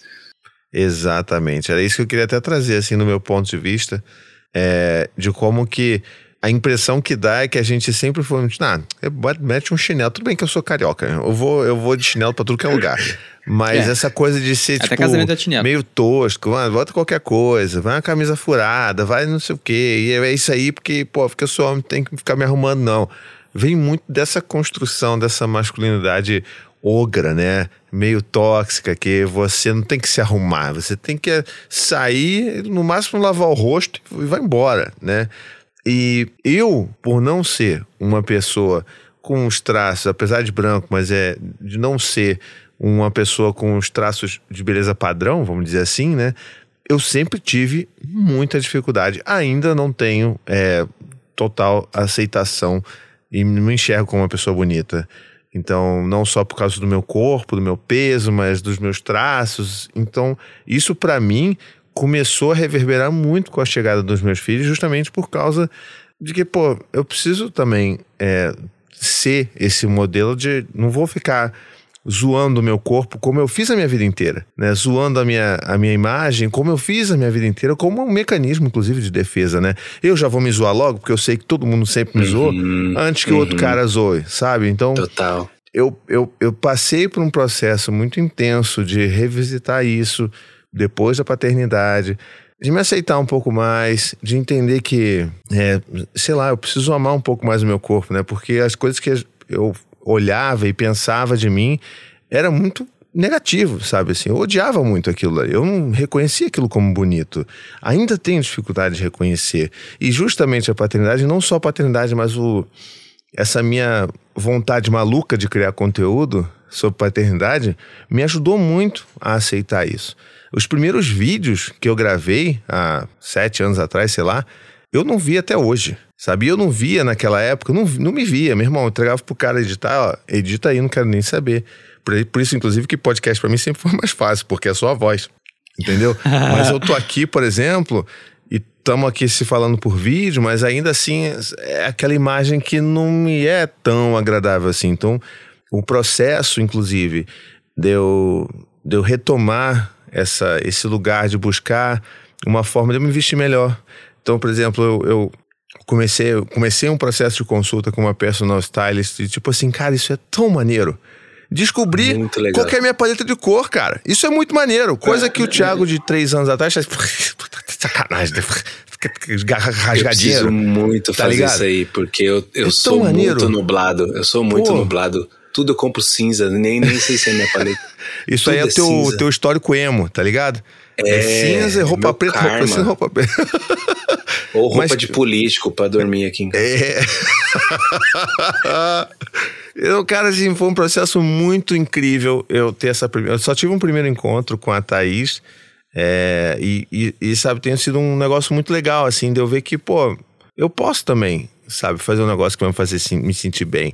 Aí, é, e, e o processo, inclusive, de eu ter ido lá no Emanuel, por exemplo, Me fez muito bem, cara. Porque sair com um corte no cabelo, pô, o cabelo todo bagunçado aí e tal, mas sai ali bonitinho, tem a lavagem, é quase que um negócio meio de ritual mesmo. Você, e, e é tão legal você ter um cara que você curte lavando você também e, tipo, é um negócio, sabe, afetivo mesmo. Eu sinto isso, né? Eu acho que é é a intenção do Emanuel, inclusive, né, com, com o salão dele. E eu acho que a gente precisava muito passar por isso, porque a gente foi criado, sim, é, para não se amar, para não, não conseguir amar também, e muito menos é, ter algum tipo de valorização com aquilo que a gente é por dentro, né? E eu acho que quando a gente começa a se amar por dentro, isso também reflete para fora, né, cara? Então, enfim, acabei fazendo vários devaneios porque esse assunto ele é um assunto muito sensível para mim. Então, Não, mas É. e, e você e você fez um trouxe um ponto que assim é, isso cria com a gente até uma, uma relação com a, por exemplo, a atividade física, que é uma relação tóxica, sim, que é uma relação que não deveria ser. A gente deveria cuidar do nosso corpo pelo nosso direito de se movimentar. E não porque a gente tem que caber num, num- num formato, numa forma Barbie e Ken, né? Que, que, que nos foi Exato. vendido desde que a gente nasceu. Então, é, essa relação com a, com a atividade física eu penso muito hoje pra mim. Assim, antes eu falava, meu, eu gosto muito de, de jogar, eu era atleta de handball, eu gosto muito de jogar, gosto muito. Só que depois que eu casei, que vira adulto, tem filho, não sei o quê, não, não, não existe grupo, assim, ah, o grupo dos caras do handball. Você tem futebol tem um em cada esquina. Mas Aham. pra jogar o esporte que eu gosto, não tem. Isso me bateu uma bad assim, eu falei, caraca, ah, beleza, vou fazer academia. Aí começava a fazer academia, comecei a, a, a me ver no ambiente da academia copiando os padrões das pessoas da academia. Eu falei, não, calma, calma, volta, volta, volta, volta, volta. Você tá, Uhum. tipo, confundindo, tipo, atividade física, porque eu, eu sou formado em educação física, então eu aprendi muito isso na faculdade. A relação que a gente constrói com a atividade física, que é uma relação muito tóxica e que ela não, não precisa ser assim. Ela, ela pode ser para um, pra um, pra um, pra um olhar de, de autoaceitação, de tipo, tá tudo bem essa gordurinha, a gordurinha tá aqui, nada vai me, me impedir de movimentar. Tá tudo bem eu ter essa, um- a coluna um pouquinho desse jeito aqui, tá, tá, tá. Claro, a linha tênue, não tô dizendo aqui para você negligenciar seus problemas médicos, atentem-se a isso, se você tem algum problema médico, procure um especialista. Mas é pra gente não ficar na noia de, porque a gente se afasta. Sabe, a Sim. gente se afasta de cuidar da nossa saúde, de cuidar do nosso corpo, de cuidar daquilo que, que é o nosso templo, pra, por conta de uma pressão da sociedade, sacou? E isso é muito, muito ruim. É muito, cara. E, é, ó, inclusive, até voltando aqui o assunto do cabelo, o Danilo falou aqui no chat, né, dos apoiadores que estão acompanhando a gente ao vivo, é, que ele entendeu o quanto que o cabelo fazia parte da nossa identidade quando a minha mãe enfrentou a quimioterapia. Até hoje, após dois anos de tratamento e dos cabelos já terem nascido, ainda causa desconforto na minha mãe. É, é de fato uma questão muito relevante, né? E voltando até para essa minha experiência, é uma coisa que é, não quero, gente, pelo amor de Deus, não quero ficar parecendo que eu, ai, eu sou a vítima, pobre de mim, ah, meu Deus, homem branco. Não. É, é só porque é uma coisa que realmente, às vezes, é, me pega um pouco, porque eu tenho, de fato, essa grande dificuldade. É, mas ao mesmo tempo, a gente vive numa sociedade que meio que não reconhece muito isso. Porque, ah, mas você é homem, pô, você não precisa, né? Ah, pô, a barriguinha é até maneira, pô, tá, as mulheres adoram, não sei o quê. E, tipo, não é exatamente sobre isso, sabe? Tipo, eu gostaria de poder ter esse processo de me aceitar como eu sou, de gostar do que eu vejo no espelho. E às vezes isso também é questionado no tipo, não, mas você não sofre pressão nenhuma estética. Eu sei que eu não sofro. Mas assim, eu não tô falando em nome de todos os homens, Não não. Tô falando especificamente aqui da minha situação. E até falando em padrão, eu queria chamar aqui o nosso, o nosso padrãozinho, o nosso, a nossa cota padrão. o Vitor, que, que, que, que eu acho que assim, não, não, vou- não vou te sacanear, não. Acho que vou deixar você também falar um pouco dessa sua relação. Não, eu tenho. tá- talvez deixe até legal a história. Obviamente que não vai chegar aos pés da história de vocês, mas é um outro ponto de vista. Não, e Obviamente, porque um caminho tem o jeito que a diferente. gente te vê e o jeito que você se vê, que Exato, talvez né? pode ser uma coisa totalmente Isso. diferente. E tem como eu sou hoje e como eu era no passado também. Ai, não um- quebra, não quebra 500. encanto, não. Não quero ver foto, não. Não. Então. Deixa pra lá. É. E não, não falando sério, falando sério. É. pa- Papo sério. Vou falar Vai a lá, história. vai lá. Tentar Tá. contar aqui. Não sou muito bom contar a história, como você sabe disso, né? Não sou muito bom com palavras. Mas vamos lá. Se ficar podre, vocês falam. Para, Vitor, volta aí. É, então, eu desde pequeno tinha consciência de que eu era feio. Papo sério. Eu sempre sempre, cara, sou feio, tá tranquilo, tá na paz. Eu não vou tentar ser bonito, por quê? Porque eu não vou conseguir. Porque eu sou feio. Eu era magricela demais. Eu, pra você ter uma ideia, eu ligava o meu dedão e meu dedo indicador em volta da minha cintura. Eu fazia isso com a mão. Juro pra Que você. isso, mano? Não, mas com quantos anos? Peraí. Eu tinha, sei lá, 17, 16. Que isso, mano? Caraca, Eu era mano. magro mesmo, muito magro. Minha Aham. foto, minha carteirinha. Um dia eu posso até pegar, tá, tá lá guardada, difícil de pegar, mas eu posso trazer. Minha foto da faculdade, que eu entrei com 20 anos, é, eu era meio. Você conseguia ver os ossos no meu rosto, de tão magro que eu era. E dado que eu era assim, eu não me incomodava eu ter consciência disso, saber que eu estava, que eu simplesmente, tá, beleza, sou assim. Eu não me incomodava de não ser iguais aos outros que eu achava que eram bonitos. Eu só queria ser melhor do que eu do dia anterior. Hum. Eu sempre, desde pequeno, sempre tive isso na minha cabeça. Eu só quero ser melhor do que eu, e foda-se. Porque aí, enfim, eu tinha na cabeça, ah, alguém vai gostar de mim. E, enfim, vida que segue. Eu sempre fui muito com isso, é, nesse ponto. E, enfim, um pouco diferente dos padrões masculinos, né? Eu sempre tentei dar muito valor à minha estética, aos tratamentos. É, porra, exemplo, hoje, eu passo hidratante no corpo. Quantas pessoas, homens aqui passam hidratante no corpo aí? Fica, fica levanta, levanta o questionamento. Você passa hidratantezinho no copinho, tudo mais, não sei o que lá. Meu cotovelinho, ó, maciozinho meu cotovelinho. Eu- eu- eu perco tempo fazendo isso, invisto, invisto tempo. Eu sempre gostei desde pequeno é, tempo. E muitas das coisas que eu fazia, eu já fui zoado. É, zoado Uhum. é, vamos dizer, enfim, foi zoado. Me, me chamavam de viado e tudo mais, não sei o que lá. Viado pra mim, xingamento, só pra deixar claro. Mas, enfim, as pessoas tentavam me ofender. Me chamavam, ah, de coisa de viadinho, não sei o que lá, não sei o que lá. Falavam, ah, metrosexual, naquela época, há muito tempo atrás, né? Que hoje em dia eu vejo que, na verdade, metrosexual é só uma palavra feita pra meio que desvencilhar os Isso. homens que se cuidavam do- do- dos gays que se cuidavam pra não botar É aquele saco, malabarismo, Uma né? O malabarismo. Não, não, não, não, não, sou gay, É, não. é. malabarismo. Isso, malabarismo do homem branco, padrão. Exatamente como sempre, né? Aí me, é, fui muito zoado por isso já, por ser viado, por, sei lá, cuidar bem das minhas unhas. Hoje nem tanto, mas enfim, antigamente eu cuidava muito bem das minhas unhas, porque era pobre, a única coisa que eu fazia era cuidar das unhas. Aí eu tentava sempre cuidar de mim. Eu tinha muito espinho, eu tentava cuidar de espinhas. Fracassei miseravelmente, mas eu tentava Tu usava, tu usava rapidinho, rapidinho, só um negócio, um negócio nostálgico aqui. Tu usava aquele sabonete de enxofre? Usava!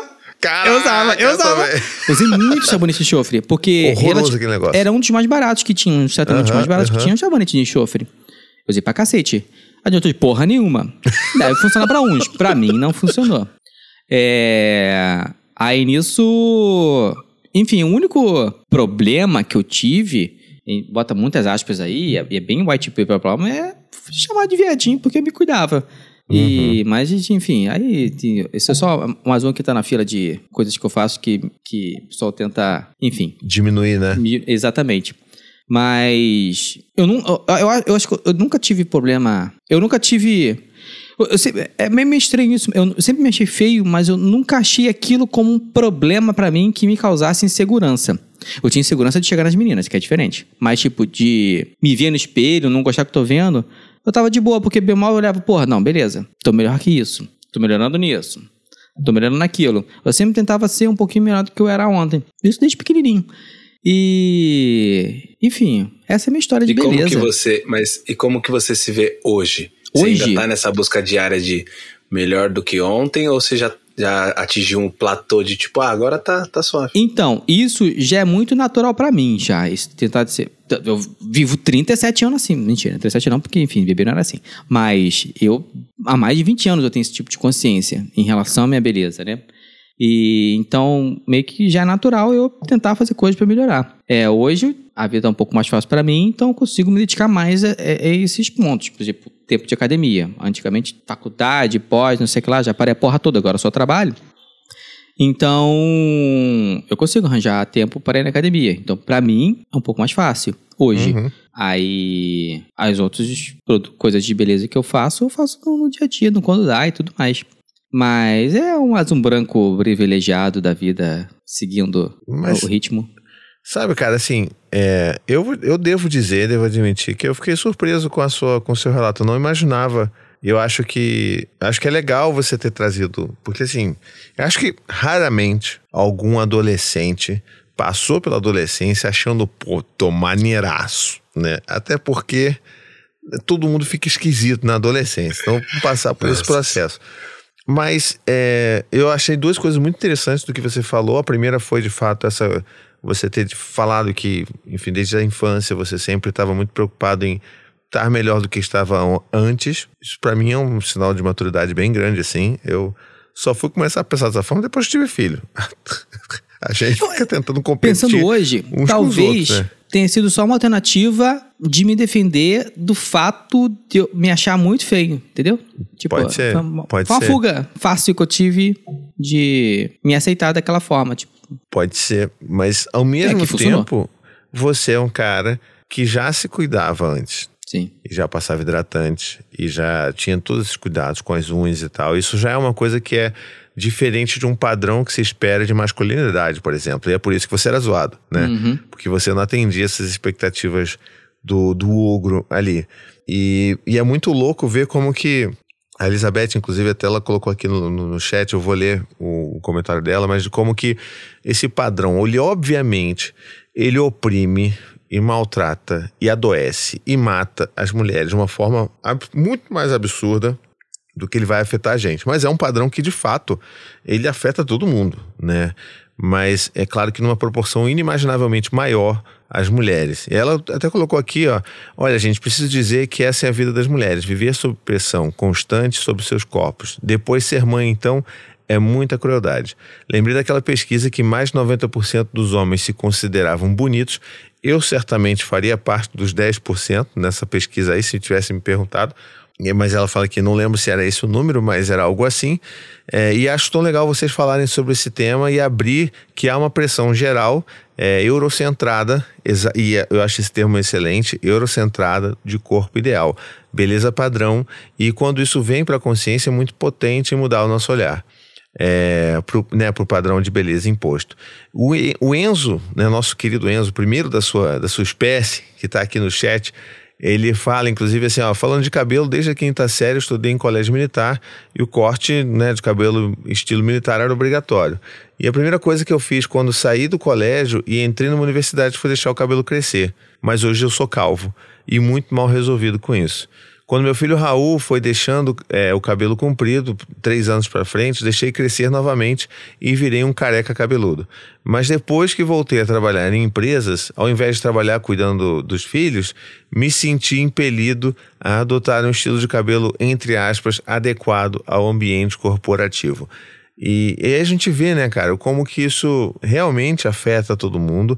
A, a calvície, inclusive, afeta também, né? A gente vê essa eu não quero julgar, né, mas essa, vamos dizer assim, essa epidemia de homens, é claro, com dinheiro que fazem transplante capilar, né, que vão até a Turquia fazer o negócio. A gente vê pessoas famosas fazendo isso para ter aquele cabelo de volta e tal. É, eu, por exemplo, já tô com os cabelos ralinho aqui, né, já também tô com a entrada do Ve- Vegeta ou Vegeta? Eu não vejo o Dragon Ball, é o quê? Vegeta. Vegeta. Vegeta. Vegeta.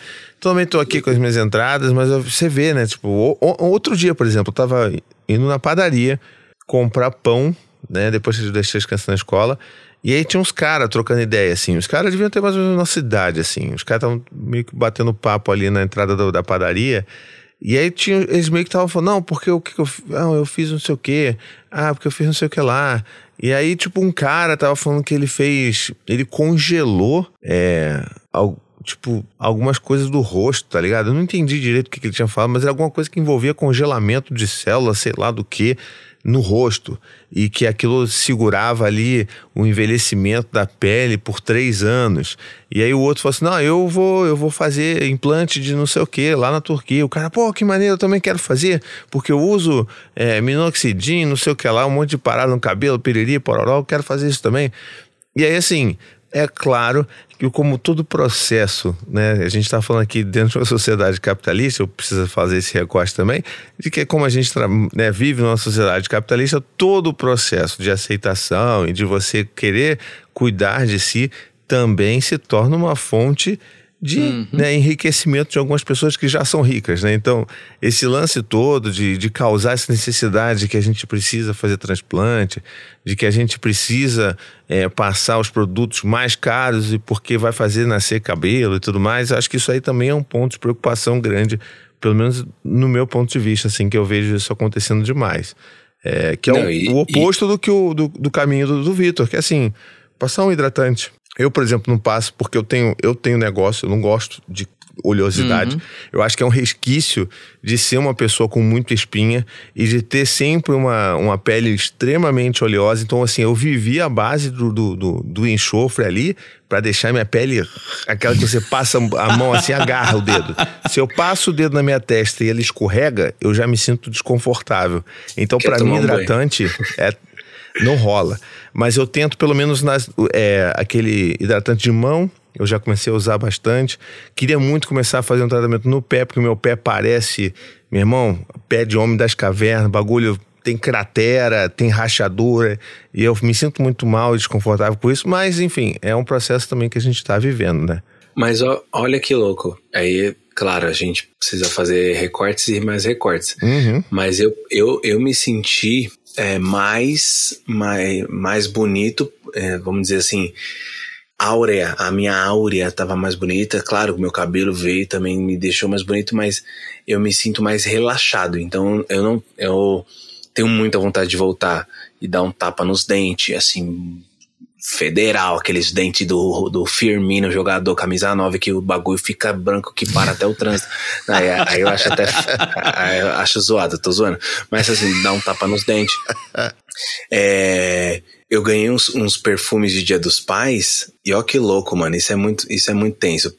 As pessoas falam, ah, porque depois tem filho, não sei o que, tem esse estigma, né? Pra, pra, pra gente que, que tem filho, ah, depois que chega os filhos, acabou. E às vezes a gente introjeta isso na gente e acaba aceitando que eu, eu ganhei roupa das publi, ganhei tênis, e ganhei perfume, e ganhei recebido do não sei das quantas, ganhei. Aí eu falei assim, tá, legal, ganhei tudo isso, mas eu não tenho rolê pra ir. Eu não, entendeu? Eu não tenho rolê pra usar. Tipo assim, quando é que eu vou me, me perfumar? Aí, ó, ó, que louco. E essa conversa, ela tá sendo importante justamente pra isso. Eu não preciso só usar uma roupa bonita se eu for sair com outras pessoas que não sejam as pessoas da minha família. Eu posso ir no parquinho com meu filho Sim. com uma roupa mais legal, mais cheiroso. Posso tomar um banho e me arrumar E em casa também. em casa. Não, e tem outro ponto importante, que aí eu levei um toque da minha, até da minha terapeuta. É, a sua esposa também merece dar um, um cheirinho, um cangote gostoso. Tipo, eu, Sim. outra coisa que eu faço. Eu passo Total. um desodorzinho bonito. É. Total. Como é que é? Desodorante Não, tipo, corporal? Esqueci o nome. Não é perfume, mas é algo que você passa no corpo e tem cheiro bom. Desodora- desodorante. Aí, tipo assim, eu tenho uma coisa com desodorante que eu, não, eu, eu já eu farejo quando eu vou começar a vencer o prazo da validade ali. Eu já começo, meu, meu nariz é muito bom pra isso. Não só pro meu, como pro dos outros. Mas É uma maldição Mas- aí, no caso, né? é uma maldição. É, é uma maldição. Meu faro é, é muito bom, mas tipo, a- é, essa, essa, esse desleixo de tipo falar assim, ah, meu, se eu não vou sair, vou ficar o dia inteiro em casa, eu não troco nem a roupa, sabe? Assim, de ficou com a pijama, que a pijama é a roupa que foi a roupa de sair de 2019, a pijama de 2022. Sim, sim, sim. Sacou? É muito isso. E, e isso tá introjetado na gente e a sociedade prega que pós os filhos isso, isso acontece. Pode ser que aconteça? Pode. Mas eu me sinto assim, eu me sinto mais. é, não me sinto mais feio como me sentia antes, mas me sinto mais relax, desleixado. Essa é a Desleixado, palavra acho que eu queria encontrar. E você, Manuel, tu sente isso também, cara? Não, eu na verdade me sinto até mais, mais metrosexual ainda depois da, da paternidade, né? Querendo me arrumar mais ainda. é, e aí, aquelas roupinhas que combinam né, com, com os filhos. Gosto de fazer isso aqui. Mas, parando pra pensar, é muito pra tentar ser diferente do exemplo de paternidade que eu tive, sabe? Eu tive um pai incrível, mas voltando a falar daquilo que o Thiago tava falando lá atrás, né? Acontecia muito de, não, precisa se arrumar, não, pra que que esse cabelo grande desse jeito? É, bota um chinelo e vai. Meu pai é, era um homem branco, né? Aquela mistura de português com índio, com indígena, é, nordestino e mestre de obra, né? Então tem aquela aquela característica bem forte de- dessa gente, né? E não tinha muito essa valorização que, como eu disse né, no início, vinha só da minha mãe, né, de se arrumar, de se vestir bem, de escolher um tênis legal. Aqui em casa a gente até tem algumas questões né, com calçados. Todo mundo gosta de muito sapato. Minha mãe, eu, minha irmã, gosta de muito calçados. Né, Para essa ideia de querer se arrumar, tá bem, até em casa. É... Eu faço isso, ô Vitor, que você falou de um banho, se arrumar e for ficar em casa, mas passo um perfume, eu faço um skincare. Então eu tomo esse tempo para mim e para andar com os meus filhos e também para eu sentir que eu tô tendo um tempo para mim, sabe? Não sei se vocês também, mas depois que a gente é pai, parece que a gente se dedica tanto pro outro, né? Pra fazer as coisas do outro, as tarefas do outro. Por exemplo, antes de começar o podcast, estava fazendo uns bolinhos de. uns bolinhos fritos aqui para quando a minha filha chegasse poder comer, minha esposa também. Então, ter um tempo de autocuidado é o tempo que eu encontrei para me amar. Tá só eu ali me cuidando, me, me tratando, né? De forma externa e interna também. É... Cara, que, que legal ver isso, né? O Emanuel falando. E e como que esses rituais eles são importantes também para a gente se cuidar, se, se, se amar, se sentir amado. Né? Tem, tem, falando em ritual, tem uma parada que eu li há muito, muito, muito, muitos anos. Nem lembro onde é que eu, Foi alguma coisa assim sobre beleza que eu tava vendo. Que era o quanto que a gente se conhece e se ama, né? Algo nessa vibe. E uma das coisas que falava lá na reportagem é justamente você acariciar o próprio corpo para se conhecer. Tipo, já fez carinho na sua perna, no seu braço, no seu tronco, já passou a mão no seu corpo, você conhece as dobras do seu corpo, as falhas que ele tem, as suas verrugas, ondulações. A gente faz muito pouco isso. Homem, então, deve praticamente nulo. Se, não, se nem hidratante passa, imagina. Você não, você não passa a mão na sua coxa. É mais, quem passa é o sabonete, se duvidar. Você mesmo, você não sente. Você não sente aquelas suas pintas, pernas, você não sente o ralado do joelho, o buraco na canela do chute que você levou. Você não tem o, o, o, o controle. Você, você não conhece seu corpo. E passar a mão no seu corpo, entender, se conhecer é um carinho que você está fazendo em si mesmo. É, você está se conhecendo. Eu acho bem legal isso. Eu fiz durante tempo, inclusive. Ó, que louco que você está falando, e eu vou aprofundar e abrir uma vulnerabilidade aqui. Que é, é eu precisei descobrir, é tipo assim, me reconectar com o meu corpo. É, é uma parte meio engraçada, meio não engraçada. Mas assim, eu precisei me, me, me reconectar com o meu corpo para conseguir fazer o meu pós-operatório da vasectomia sem precisar apelar. Sim. Se é que vocês me entendem. Uhum, faz todo sentido. Não entendi, não. foi, tipo foi, assim, foi 5 contra 1. Um.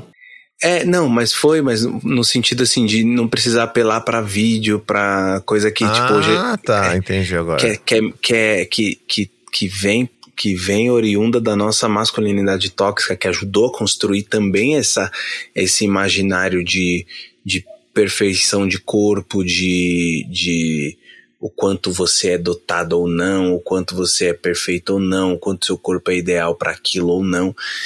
E aí, nesse processo, eu fui descobrindo lugares em que, por exemplo, a água bate e dá um negócio. Eu acho que, acho que é melhor ir por esse caminho aqui.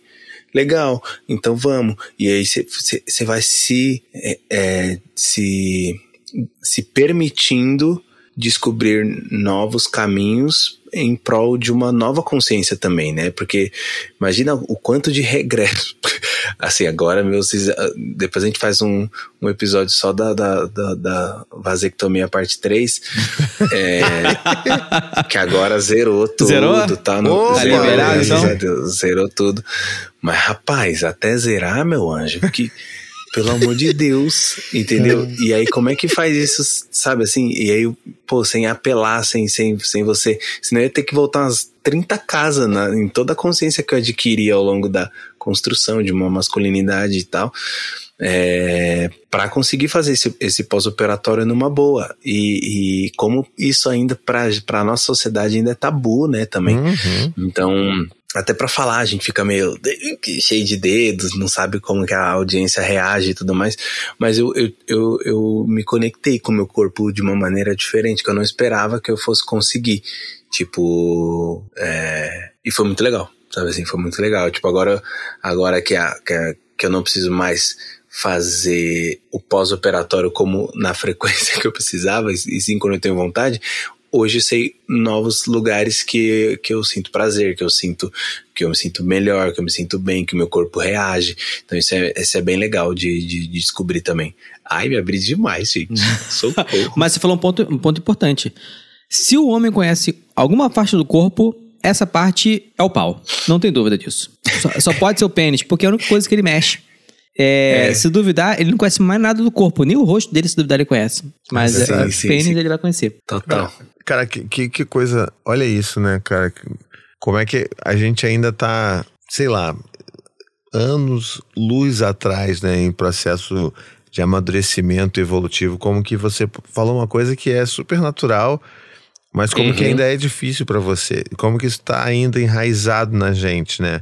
Total. E, e, e olha, e, e a gente está tendo uma discussão aqui que, inclusive, ela né, é um recorte por si só, porque somos homens que somos homens que já pensam sobre isso, se importam com esse tipo de tema, e a gente sabe, é claro, que a maioria esmagadora dos homens aí é tudo lixão, que tá ali, não tem, como o próprio Danilo falou aqui no chat, que tem cara que não lava nem o brioco, imagina se acariciar. Como é o amigo lá do Vitor, né? Quem é das antigas sabe a história do Vitor. Do, do, Vitor, não, do amigo do Vitor. né? que jogava o, o, né, como é que é? O sabonete ali atrás, só deixava a água cair. líquido. Pô, então assim, tem gente que não lava nem o próprio pinto, tá ligado? O cara assim. Então existe uma, uma alienação muito grande dos homens com relação ao seu próprio corpo. E isso adoece também, né? Então, assim, que a gente se lembre de que existe esse. Faz cair pinto. Faz, literalmente, né? Então, assim, Literalmente. lembrar que E- existe esse E lugar. a gente foi resumido, a gente foi resumido a, ao Bilal, né? Tipo, é Uhum. isso, a gente foi resumido a isso. E a nossa sociedade tem, assim, tem muito passo a dar nesse sentido por uma masculinidade diferente, por um olhar para os nossos corpos diferentes, enfim.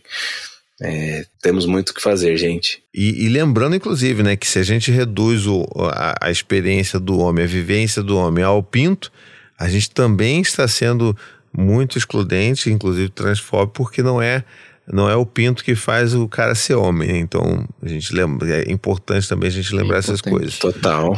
E, e sabe assim, eu fico pensando como que é. Acho que, inclusive, o próprio. O tempo que a gente demorou para ter esse tipo de conversa aqui no Tricô já é um indicativo de como que isso é realmente um assunto difícil, sabe? Olha quantos anos a gente demorou de tricô pra gente ter alguém aqui pra gente trocar essa ideia. Uma ideia que o Emanuel conseguiu contribuir pra caramba, mas que os homens não precisam necessariamente ter um profissional, um cara especialista pra trocar essas ideias. Isso aqui poderia estar rolando dentro de grupinhos de WhatsApp de caras que são amigos e falando, pô, que vocês recomendam aí? Queria fazer alguma coisa para minha pele, para o meu rosto. E, e, e até retomando aquele assunto do Tadeu, dentro dessa nossa parentalidade aqui, de como que a gente de fato, a gente muda um pouco as prioridades, a gente às vezes passa é, a ver um pouco menos a gente. O processo que o Manuel contou ali de como que ele também se cuida e se ama é um processo lindo de um cara que já está muito consciente sobre isso tudo, mas que a gente sabe muito bem que no dia a dia tem muitos pais, muitas mães, especialmente as mães, que vão ter essa dificuldade por causa da exaustão, né? É, a Anne, por exemplo, ela começou, papo de um mês, dois meses, a começar a fazer, entender o que é skincare, a fazer isso com ela. E eu tenho acompanhado isso, e tenho me interessado, tenho falado assim, pô, acho que eu vou começar a fazer alguma coisa também, porque é isso que o Emanuel falou, acho que a gente às vezes acaba passando por um lugar que a gente começa a ver que, poxa, eu acho que eu preciso também ter esse carinho por mim mesmo, né? Eu acho que passa pelo tipo de roupa, por como que você vai querer se vestir em casa, como você vai querer também, que tipo de produto você vai querer passar, é, qual a imagem que você quer passar também, né? Que, e que ela reflita como você está reverberando por dentro. Eu acho que tudo isso faz muito sentido dentro dessa nossa discussão. E lembrando, é claro, que é um processo de desconstrução e de entender o que, que é essa nova masculinidade que a gente quer performar nas nossas vidas também, né? Que estão sempre também muito atravessadas por outras questões, né? Então, assim, que fique claro. É, é longo, mas eu acho que a aceitação vem. É, exemplificando aqui, tem, tem, dois, tem dois pontos, né? Tipo, como vocês podem ver, eu não tenho barba. Isso é o máximo de barba que eu tenho na cara, que não cresce. E foi o que o queria- Tadeu usou lá no início, hein? E eu queria muito ter barba. Eu queria muito ter barba. Eu pensei em usar minoxidil. Só que eu vou pensando, caralho, brother, vou gastar o dinheiro, até a barra, porra, mas caralho, brother, eu sou assim, foda-se, entendeu? Uhum. Tá bom assim, deixa, deixa, deixa, deixa, essa é minha característica. Eu gosto disso. Aí eu, sei lá, eu desisti, eu não quero mais. Que já faz alguns anos, tá? Não que é de eu- agora não. Sem saber, sem saber, eu cometi um erro assim, tipo, que eu fiz exatamente o que eu não gosto que faz comigo. Por exemplo, eu falei, meu, e se tivesse aquela barbinha por fazer assim, você ia ficar. Lembra que eu brinquei com você no começo? Aham, eu nunca conseguirei Isso. ter essa barbinha. Tipo assim, é, então, sem saber, sem saber, não, então, sem saber real. Porque aí é, é o que as pessoas, o que eu não gosto que as pessoas fazem comigo. Tipo, meu, se você trançasse esse cabelo assim, tipo, sabe, pra ficar, sei lá, Aham. sabe?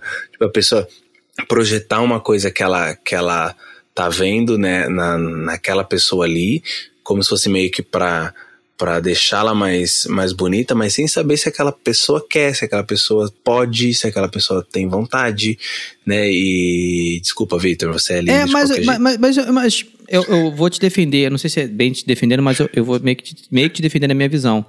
Eu acho que não tem problema, sabe por quê? Porque o que você falou não causa segregação, entendeu? Não é um ponto Tá, que vão te excluir de um emprego, por exemplo. A minha barba não vai fazer eu ser rejeitado. Então, você que ele fala, ah, com barba, sem barba, não muda o privilégio da pessoa.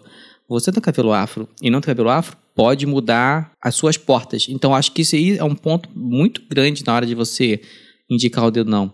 Enfim, é uma vista, eu não sei se estou certo não, tá, gente? É só... De- deixa eu... Eu falar outro também. Aqui, ó, tem aqui, ó. Tenta chegar pertinho. Ah, eu tenho há mais de 10 anos essa verruga. Eu gosto dessa verruga. Essa verruga faz parte de mim. Eu tenho uma verruga no nariz. É quase um bruxo. É, é uma verruga. É a minha quase um verruga.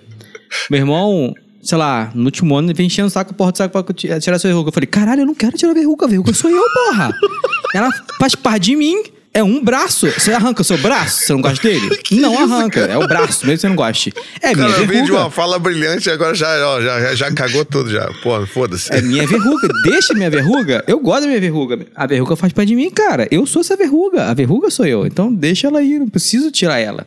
Então, puxando aqui o gancho pra mim um pouquinho, é, meu trabalho em si, né, é isso que o, o Tadeu tava falando, que é valorizar a beleza natural da pessoa, sabe? E é isso que o Vitor falou, de tipo, essa é minha barba e eu sou, me sinto bonito assim, é assim que eu sou. Com a verruga, é esse que eu sou, sabe? A ideia do, do trabalho que a gente faz não é transformar a pessoa em alguém que tipo, ela não vai ser de jeito nenhum. E sim valorizar os traços, esteja na maquiagem ou é, alguma coisa no cabelo, valorizando a beleza que ela já tem. É isso que a gente tenta resgatar aqui. Então é muito bom também a gente sentir isso e, e poder presenciar isso como homens também, né? Pô, a gente é bonito jeito que nós somos, de forma múltipla, de forma diversa. E a gente precisa valorizar isso também. E Vitor, você só não vai conseguir o trabalho de Papai Noel, talvez. É. Mas aí a gente coloca, coloca a barba, aplique. é, exatamente. E, e para você ver, né, como é que as coisas são, eu acho que essa era inclusive uma da a minha última pergunta que eu queria fazer de provocação para vocês, que é que coisas o Vitor acho que já falou aqui, respondeu essa minha última pergunta que eu queria fazer. É, mas que coisas você não faria? Qual é o seu limite em termos de alteração ou de mudanças no corpo que você fala assim, não vou fazer. Isso é algo que eu tenho que lidar. Se eu não sei lidar muito bem ainda, eu preciso aprender a lidar. Mas isso daqui eu não faço. Esse é o meu limite. É, eu começo com vocês aqui falando uma situação muito é, que me segue a vida inteira e que é muito sensível para mim, que são os meus dentes, né? Então, assim, o Tadeu brincou lá, falou, ah, com que eu quero dar, quero ajeitar meus dentes. Para mim, ajeitar os dentes significa eu entrar numa cirurgia, quebrar minha mandíbula, reposicionar minha mandíbula, esperar toda a minha face Caralho. ficar diferente, porque a minha arcada, a, a de baixo, ela é muito para trás, então eu tenho que puxá-la para frente. É um negócio para mim que é, é muito invasivo. E não tô aqui julgando quem faça. Conheço pessoas que fizeram e que se sentem muito melhor depois de terem feito, mas para mim isso eu, Thiago, não consigo pensar nisso e fazer isso. Não quero é, me submeter a isso para ficar mais parecendo com um padrão, por mais que eu saiba que não existe só a questão estética de ajeitar os dentes, né? Existe a questão funcional também. Minha mastigação é toda cagada, é cruzada, não consigo, né? Eu, por exemplo, galera, pô, galera come um milho, se amarra em comer milho. Eu não consigo comer milho, porque não fecha, mano. Eu, eu, o milho Caramba, que eu como que tá bizarro. todo zoado. É, se eu Isso vou não. comer um sanduíche, por exemplo, um, um pão com, com bife, um pão com bife. Vamos lá, eu pego o pão ali com bife. Se eu for dar ali um mordidão, eu vou trazer o bife inteiro na minha boca, porque eu não consigo cortar ele com, com- só ah, com dente. porque uma. Porque não, né, não faz Entendi. o criu, entendeu? Então, assim, mesmo sendo tendo questões funcionais que eu sei que ajudariam a minha qualidade de vida, é algo que eu não consigo pensar em fazer e me submeter a esse tipo de coisa. Não pelo menos hoje ou né, nesse passado recente aí. Pode ser que lá na frente vocês estejam ouvindo esse podcast aqui e me vejam com o dente todo alinhado, todo no. Como é que é o nome do negócio? Todo na lente de contato, né? Todo, todo mentex na boca, se bem que eu já tenho dois mentex, mentex naturais aqui, mas muito difícil vai acontecer. Mas eu acho que é um processo também de aceitar como que é o meu rosto, de estar acostumado, um pouco do que o Vitor falou, né? Eu tô acostumado com, com isso que eu vejo aqui.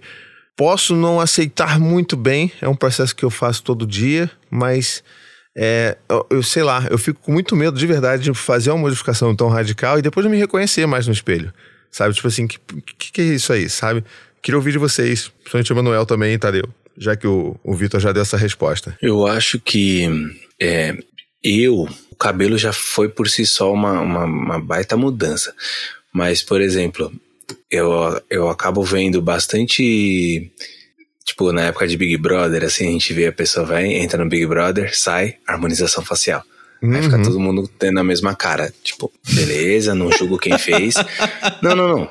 É porque a ideia é. Todo né, mundo é muito real isso, cara. Todo mundo tipo, fica igual. harmonização facial e a pessoa sai aí, sei lá, não sei se por meio de permuta, por meio de parceria, ou se ela de fato deseja ter a, a cara com o mesmo formato ali do rosto, sei lá, da, de qualquer artista. Não, tem gente que idealiza, tipo. Do maluco do Cepacol, lembra o desenho do Cepacol? Eu sempre acho Sim, que é aquele não. desenhozinho. E hoje em dia, tipo, do nada, do nada, do nada. Hoje em dia, você olha e tá todo mundo ficando cada vez mais parecido com a Gretchen. Com todo respeito à Gretchen, mas, tipo, tá todo mundo se aproximando a, a- um formato de rosto que você fala, meu, não é aquela mulher lá do. do- não é aquele cara do não sei o que. Não, é, não, tipo, pode ser que seja ou pode ser que não, porque tá Aham. todo mundo mexendo nisso. E beleza, tem muitas questões de cada um que pode, pode avaliar. Eu, Tadeu França, eu não, eu não, não me vejo mexendo, mexendo nisso, mas eu também caio numa, numa sinuca de bico que é assim. Hoje eu vivo numa vida, tipo, tô eu, não que, que a vida que eu leve hoje talvez a gente chama de pra sempre, porque a gente foi criado religiosamente para acreditar nisso, mas casei, tenho meus filhos, quero viver o resto da minha vida com a minha esposa, tenho toda essa, essa narrativa criada e tudo mais. Só que, eu não sei se vocês já passaram por isso, mas sabe aquela coisa assim de, ah, meu, já, já arranjei a tampa do meu pote. Tipo assim, que você só se cobrava a melhorar ou buscar uma, Ah, uma melhora se você tivesse algo a, a provar, alguém pra conquistar. Então, assim, mano, se eu não, não, não, não to- retocar isso aqui, meu, nenhuma menina vai me querer. Ou menino, ou sei lá que. Então, tipo, se eu não, não, não, não trocar, não, não correr atrás disso, ninguém vai me querer. Então, eu, eu caio também ne- nessa cilada de tipo assim, talvez eu, eu, eu não me preocupe tanto em mexer na, na- nada me incomode, porque Thalita, assim, tipo, vamos dizer, quem eu tenho que agradar, tá aqui satisfeita, nunca falou de nada aqui. Máximo que ela fala, ah, essa barba tá roçando muito, vai lá fazer um pouquinho, corta um pouco. Ah, não sei o que, tipo, sabe? Então, é, tem essa, e- esse um pouquinho, eu posso estar pagando com a minha língua aqui, tipo, daqui, sei lá, anos, eu falo, hum, deixa eu dar um negócio aqui, fazer um outro negócio. Hum, Não sei, mas hoje não quero por, por esses, por essas coisas que pairam por aqui, sabe? Hoje é Entendi. isso. corta pra daqui a dois anos, Tadeu ex-BBB, com o rosto quadrado. Se você pudesse. Porque ó, isso eu vou te fazer uma correção aqui, tá? Você ficou dizendo que a galera sai do Big Brother e faz, fica todo mundo igual. Mentira, porque hoje em dia as pessoas já fazem isso antes. Antes. O que tem de Big Brother, o cara tá lá no Big Brother, já, já entra com o rosto quadrado, não tá no script, Tá bom, sabe vai, disso. era uma pista, tô com o exame marcado com o doutor. E você, sacanagem, sacanagem. Ah, então, pra mim, é... seria, eu acho que não fazer nenhum processo cirúrgico. A primeira é que eu tenho medo de, sei lá, tirar, sei lá, fazer alguma coisa cirurgia e ficar por lá mesmo, sabe? Eu tenho medo disso, então não faria. É, de corpo, de rosto, de nada. E uma coisa também que assim, é muito característica, né? E eu acho lindo demais. E já fui muito é, aconselhado a mudar. São os dentes. O Thiago tava falando dos dentes, eu lembrei dos meus também. O meu dente é um pouquinho aberto aqui. E é muito característica de nós pretos, né? E aí tem gente que fala ah, que o da minha mãe ainda é mais aberto. Tem gente que fala, ah, bota um aparelho para fechar e tal. Eu queria que fosse mais aberto ainda, sabe? É um traço negroide, chama diastema. Isso, muito bom. Obrigado, Tadeu. Tem um cantor, acho que é Daniel, Daniel Cisa, talvez. Tem um cantor de, de R&B que ele tem mais aberto assim, eu acho muito, muito bonito. E aí eu não botaria aparelho, talvez botaria para abrir mais e não para fechar. Excelente, excelente. Isso é realmente uma coisa, é uma, é uma coisa que é muito cobrada, né, das pessoas fazerem. E em especial as mulheres, inclusive. Já vi muita mulher falando isso, que, que fez e se arrependeu. Porque, assim, qualquer coisa que você vai fazer que mexe, movimente partes do seu corpo nunca é simples, né? Então, assim, vamos, vamos sempre pensar. E, e são mudanças que depois, assim, não, é, é que nem o negócio do Tadeu. Não, não, não é tão facilmente reversível, né, Tadeu? Coisinha lá, o, o talhozinho ali. Pois é, pois é. Negócio aqui. Mudar não- de ideia? Não, passa... não, não, ficar- não, não. Não, deixa pra lá. Agora foi. Agora já fiz, entendeu? Já fiz.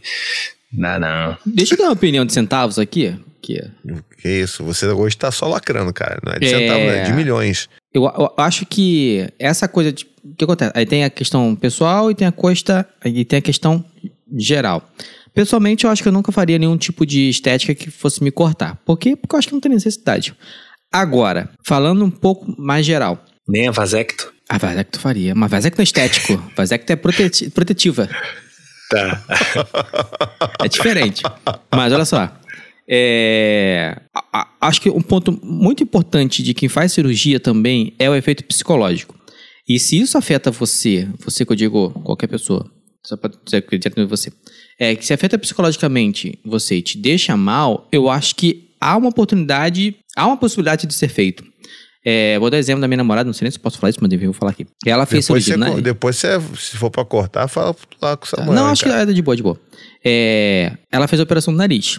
Porque o nariz dela incomodava muito ela. E você vê a foto antes e depois, caraca, uma diferença absurda. Na realidade, cara, ninguém percebeu. Porque as pessoas não conseguem enxergar os defeitos que você se enxerga. A gente enxerga o nosso defeito de uma maneira muito maior do que qualquer outra pessoa enxerga. Você fala dos seus dentes. Se você não me fala dos seus dentes, eu não quero saber. Eu nunca reparei. Eu nunca percebi que sua boca é- é- é- é- é- era desse formato. Ou seja, você enxerga um defeito em você que só você sabe, porque ninguém mais observa. Então, na verdade, isso é muito mais. Eu, desculpa usar seu exemplo, não sei se eu posso. É, mas, enfim, eu, eu- eu acho que se isso te incomoda, eu acho que há uma possibilidade de você fazer. Mesmo que seja de um ponto de vista estético ou tenha um ganho também funcional. Só que eu acho que estar bem psicologicamente, ter a tranquilidade de, caralho, não tem mais problema, eu acho que há um ganho muito grande. Mesmo que para as outras pessoas vão ser irrelevantes. Eu aposto que para os outros vai ser irrelevante, vai dar na mesma. Mas para você vai ter um ganho muito grande porque você não vai mais ver aquele ponto que você acha que é defeito todo dia. Então o ganho psicológico vai ser bem, bem maior. Eu acho que é válido pensar na possibilidade. Não, excelente opinião, cara. Eu acho que é isso, né? É cada um é um indivíduo diferente, tem suas próprias particularidades e sabe onde aperta. E, e às vezes, assim, não necessariamente a saída pode ser um, um procedimento estético, mas talvez uma terapia, né? Pra gente aprender Sim. a lidar com essas coisas também. Então, é, não estou dizendo que ninguém deveria fazer, todo mundo deveria só fazer terapia. São processos Não, individuais. todo mundo deveria fazer terapia, sim, 100%. Independente do. é. Independente. Tá 100% das pessoas deveriam fazer terapia. Mas eu acho que é, é de fato assim, você traz um recorte que é, que, é, que é diferente também, que é a questão da, que a gente já tinha falado aqui, né? Da pressão estética sobre a mulher. É, eu, eu tenho certeza que um cara é, provavelmente talvez não vá se sentir tão cobrado de fazer uma, um, né, uma, uma cirurgia no nariz do que uma mulher, né? Porque tem essa cobrança. Então acho que também passa muito por esse lugar, infelizmente, né? Então assim, é, acaba sendo um privilégio mesmo. Eu sei que a gente é cobrado para estar menos bonitinho, menos no shape, mas ainda assim é uma coisa que é ruim, né? E, é, e, e massacra muito. Né? E assim, é uma indústria na real. Então Sim.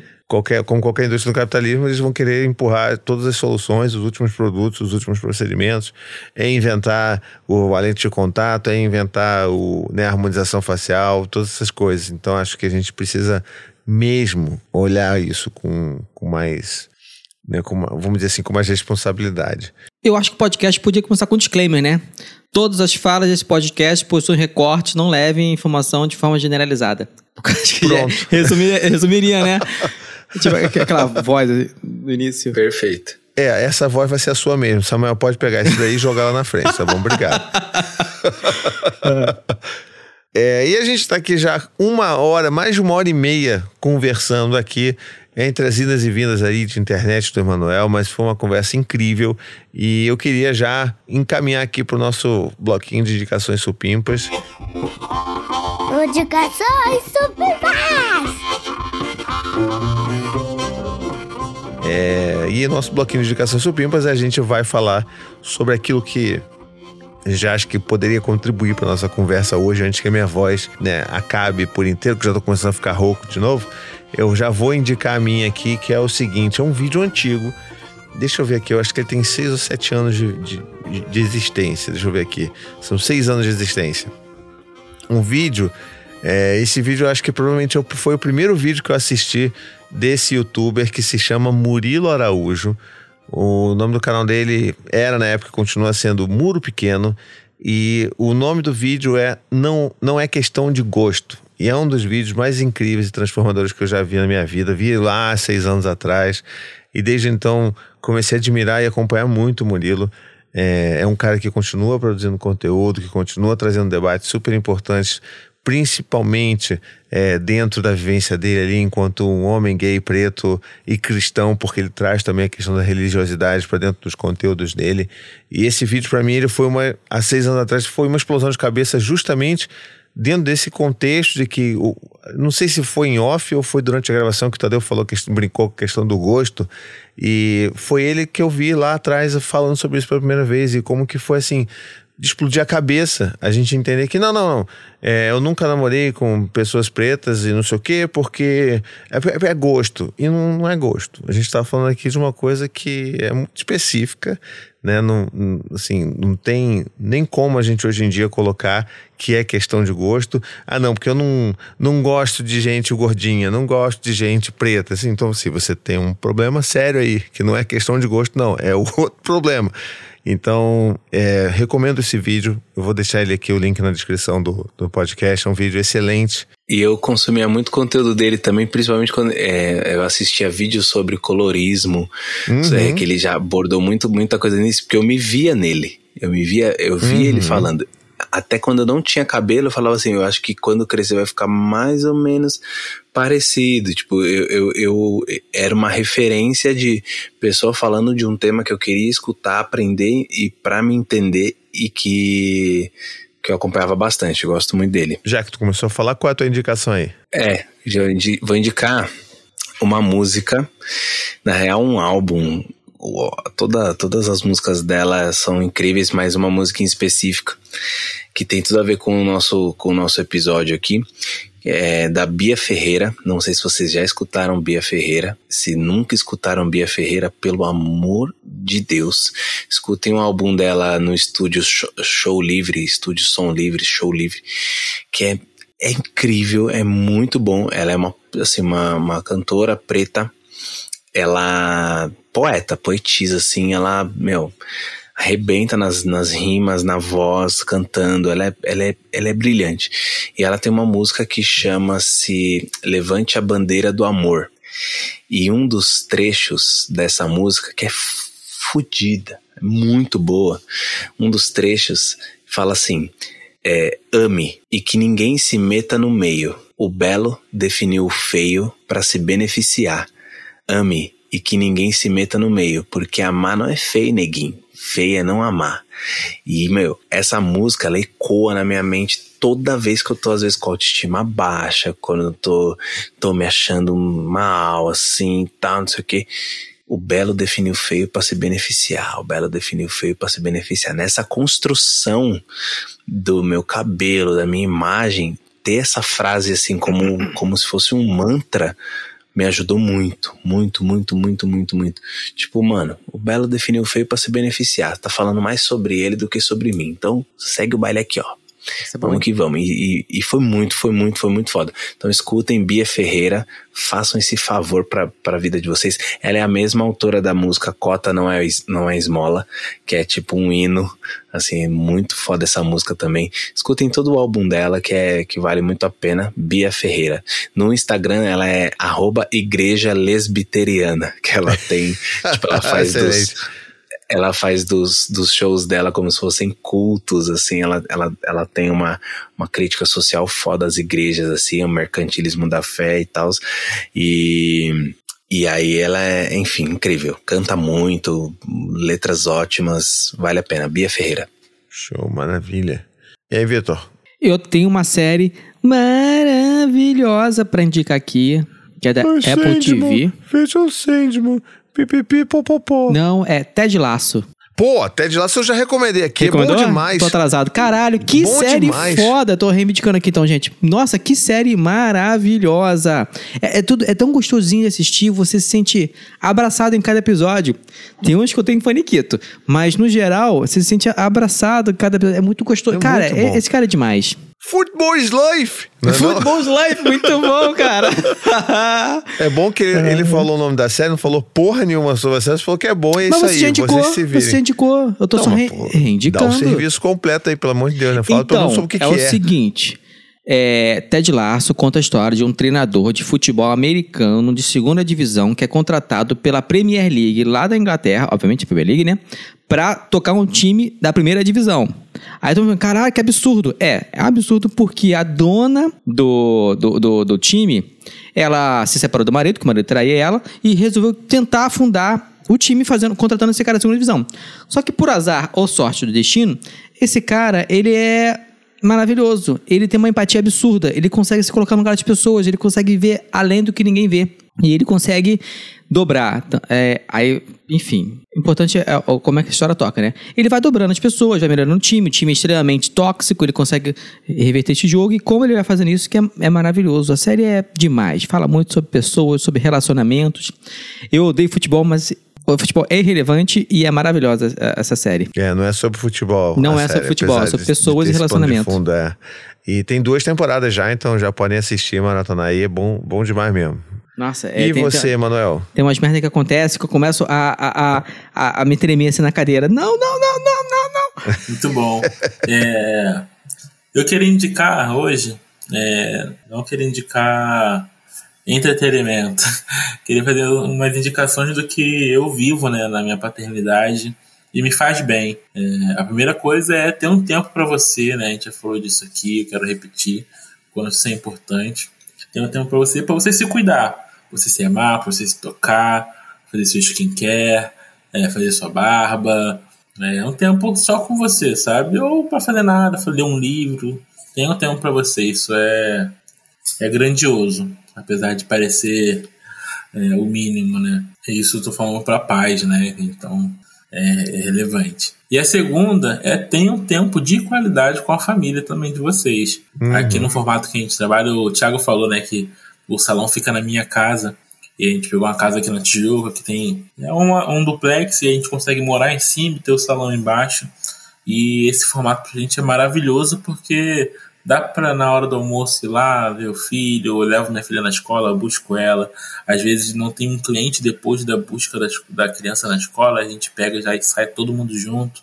e vai ver o pôr do sol em algum lugar. Então, esses pequenos momentos, assim, fora de programação, ah, vamos viajar daqui a tanto tempo, ou somente final de semana a gente sai, ou aquela rotina do parquinho, sabe? Ter os pequenos momentos fora de uma programação, fora da rotina, com a família, também tempo de qualidade, né? Também é, é maravilhoso pra gente. E eu gosto muito. E a terceira indicação é que queria que vocês seguissem aí, conhecessem um, um rapaz faz um trabalho maravilhoso com cabelos naturais, chamado Emanuel Reis. Jabá é importante. É o Jabá. É, e sigam lá nas redes sociais. Eu tô tentando falar cada vez mais sobre paternidade, né? Sobre essa aproximação do meu filho mais novo agora comigo, é, atendendo junto comigo, né? Ali no Canguru, no Sling, dia a dia. Está sendo maravilhoso. Então me acompanha lá para a gente se falar mais e trocar por lá também. Excelente, excelente. É, a autoindicação ela é sempre muito importante. Então fica aí a dica. Vou até, vou até aqui que o, o Emanuel esqueceu de dar o arroba completo. Então vou dar logo aqui, que é Emanu, Emanuel Emanuel, tá? Não é Emanuel, não. Emanuel com O. Ponto Reis, beleza? Esse aí é o, é o pessoal dele. Mas, é claro, tem também o Glória Casa de Beleza, que é o salão de beleza dele. E que eu, inclusive, volto a recomendar de novo. Se você mora no Rio, vai lá. A Evelyn, que já cortou um monte aqui de cabelo, vá lá, Evelyn. Vá lá tirar uma foto. Quero ver você tirando foto lá, cortando cabelo também. Eu sei que você mora longe agora dele, né? Mas enfim, vai dar teu jeito. Faça uma caravana da, da Barra da Tijuca até a Tijuca. Quem não mora no Rio não vai saber, mas é longe pra caramba.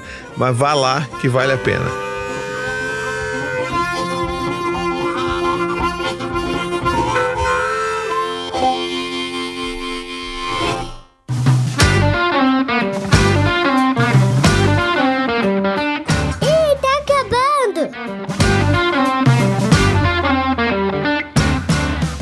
E com isso a gente está chegando então ao final do nosso episódio aqui. É, tô muito feliz de ter tido essa conversa com vocês. Acho que é uma conversa que a gente devia ter tido já há mais tempo, mas eu acho que o Emanuel entrou aqui na minha vida, na vida da minha família e trouxe também essa, essa urgência de conversarmos sobre isso. Então, obrigado, Emanuel, pelo trabalho lindo que você faz, pela sua construção de paternidade que é, é linda, é muito, inspira muito, muito mesmo. E obrigado por estar aqui com a gente também, trocando com a gente, tá? Foi, foi maravilhoso. É, de novo, sigam lá eles. Se vocês quiserem também é, e puderem, contribuam com o nosso apoia.se barra de Paz para ser aqui parte do pessoal que está aqui, mandando mensagem no chat e conversando e se abrindo, como foi uma conversa bem bonita hoje. Então, sou só gratidão hoje e se você quiser mandar um e-mail pra gente, já sabe que é lá no tricô de paz, arroba beleza? Não se esquece também de seguir a gente no arroba tricô de paz, porque a gente merece também. O Tadeu tá lá todo dia botando conteúdo, falando nos stories. O cara tá, tá o quê? Usando todo o business intelligence dele, do arroba o Tadeu França, pra jogar no tricô. Não é isso? Expectativa. realidade. Não, mas eu tô me esforçando, é que o pau está literalmente torando, mas sigam mesmo, gente, sigam mesmo. E deem sugestões de pautas, a gente sempre acata lá e tem muita ideia boa de vocês lá e a gente tá trabalhando para trazer para cá. Excelente. Então, meus queridos amigos, muito obrigado pela conversa de hoje. Vou ficando por aqui. Um beijo, até a próxima e tchau, tchau. Beijo, boa semana, Supimpa. Beijo, ladies and Jennifers, até a próxima e tchau, tchau. Tchau, gente. Foi uma honra estar aqui. Um beijo.